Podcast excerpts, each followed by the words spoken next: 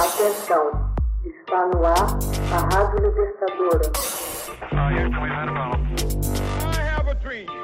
Começa agora o Hoje na História de Ópera Mundi. 12 de dezembro de 1897. Tirinha mais antiga do mundo é impressa pela primeira vez. Hoje na história. De acordo com diversos historiadores do gênero das histórias em quadrinho, o dia 12 de dezembro de 1897 marca o nascimento da primeira tira cômica publicada em jornal. Os Garotos da Vila, de autoria de Rudolf Dirk, estreou no periódico estadunidense New York Journal. Ao contrário de outros contemporâneos, Dirk já começou delineando em traços sua técnica de contar uma breve história em sequência de quadrinhos.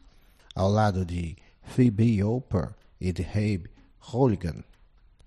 Feliz Desordeiro, os dois foram pioneiros em utilizar o balão na fala dos personagens. Os Katzenjammer Kids, além de ser uma tira cômica de longa duração, considerada engraçada pelo público e pela crítica, é também historicamente importante.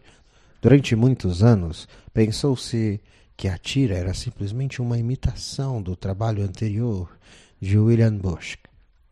Max and Moritz, que desde 1865 vinha entretendo leitores na Alemanha e mais tarde difundindo-se por todo o planeta. Uma pesquisa recente, desenvolvida pelo especialista Alfred Castelli, descobriu documentos mostrando que, na realidade, a organização Hearst, do magnata de imprensa William Rudolph Hearst, retratado indiretamente por Orson Welles em Cidadão Kane, havia legitimamente licenciado a criação artística de Bush, que aparecia sob o seu nome original nas edições em idioma alemão nas páginas do New York Journal, de propriedade de Hearst. De qualquer modo, Dirk, ele mesmo cidadão estadunidense nascido na Alemanha, estava familiarizado com a obra de Bush. Ao receber a autorização do diretor de arte do jornal, Rudolf Bloch, não teve problemas em comparar seus personagens com aqueles de Bush. No ano seguinte, a série teve de ser interrompida por um breve período, pois Dirk havia sido convocado para lutar na guerra entre Espanha e Estados Unidos. Ao regressar, inovou seu cast de personagens, acrescentando o capitão e o inspetor. Vale lembrar que de seus cinco personagens centrais, apenas os garotos têm nome. Hans e Fritz, os demais mencionados, são apenas por seus títulos. Em 1912, Dirk decidiu pedir licença para se afastar do trabalho. Queria viajar pelo mundo e dedicar seu tempo à pintura. A organização Hearst, contudo, não estava disposta a interromper sua sessão de quadrinhos cômicos e entregou a tarefa a Harold Knerr, cujos trabalhos incluíam os gêmeos Fernand e uma paródia dos Katzenberg. Ao retornar, Hearst recusou-se a aceitá-lo de volta e Dirk teve que ir à justiça. O juiz decidiu que Hearst detinha a propriedade do título de Katzegmer Kids, mas ao mesmo tempo permitiu que Dirks usasse os mesmos personagens, desde que com um título diferente.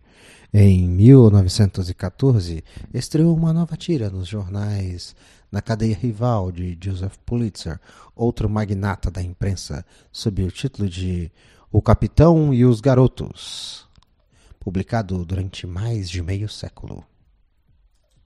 Enquanto isso, a tira dos Katzenberg Jr. continuou sendo publicada na edição de domingo do The New York Journal por mais de 30 anos.